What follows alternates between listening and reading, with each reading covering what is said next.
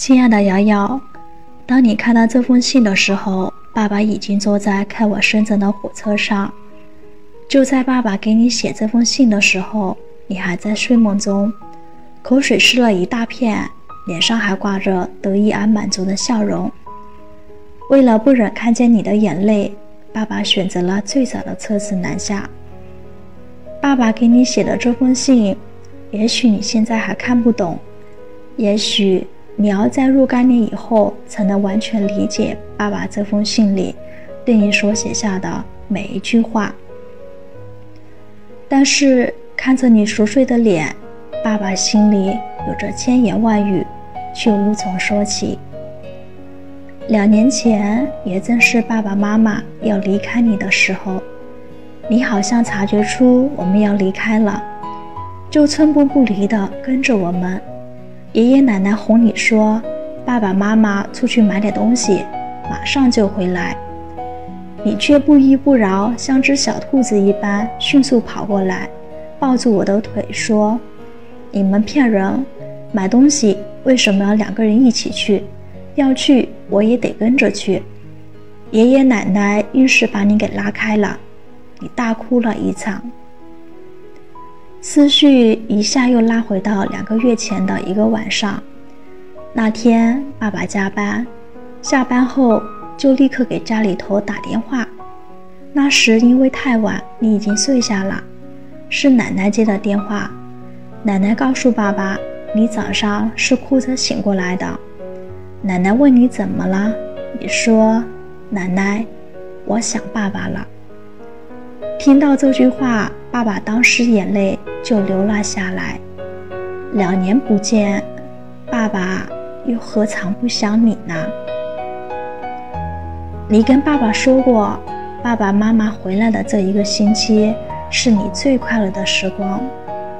一个星期前，爸爸妈妈从深圳回家过年，在这之前，爸爸已经跟奶奶提前说了到家的日期。那天一大早，你就跑到村头的大树下等，可是因为中途出了事故的原因，爸爸妈妈迟到了整整一个上午。而你也在寒风中整整等了一个上午。爸爸妈妈看见你的时候，你已经被冻得满脸通红。妈妈抱着你，心痛的泣不成声。晚上，你像一只小猫咪一样在爸爸身上滚来滚去，用胖乎乎的小手抓爸爸的耳朵，拧爸爸的鼻子和脸。第二天一大早，你便央求着妈妈给你换上漂亮的新衣服，拽着我来到村头，仿佛小公主般骄傲地从小朋友们身边走过，煞有其事地向他们介绍：“这是我爸爸。”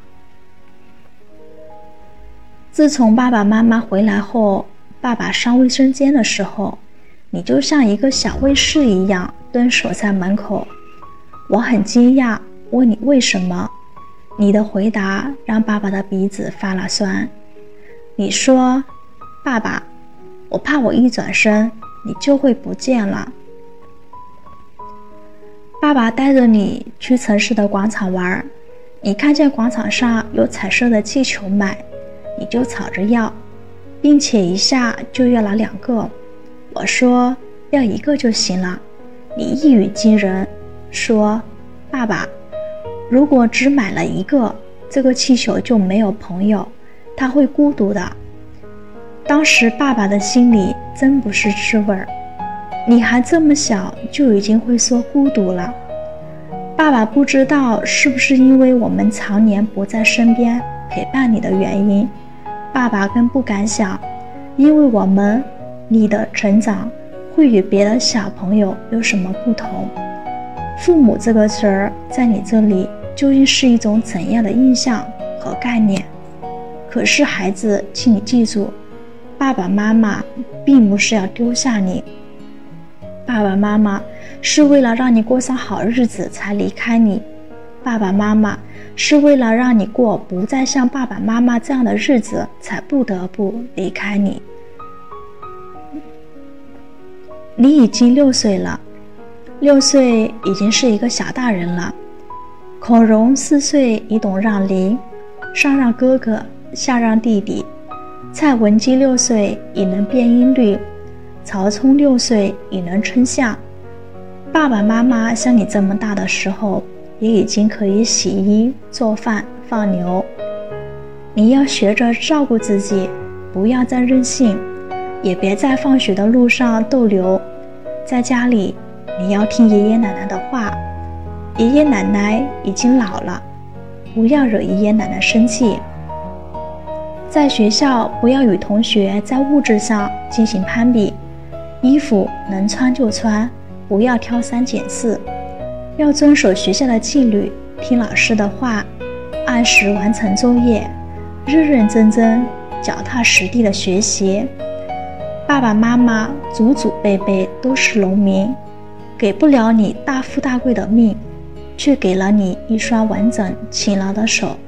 你要靠你勤劳的双手去改变你的现在，耕耘你的未来。最爱你的爸爸。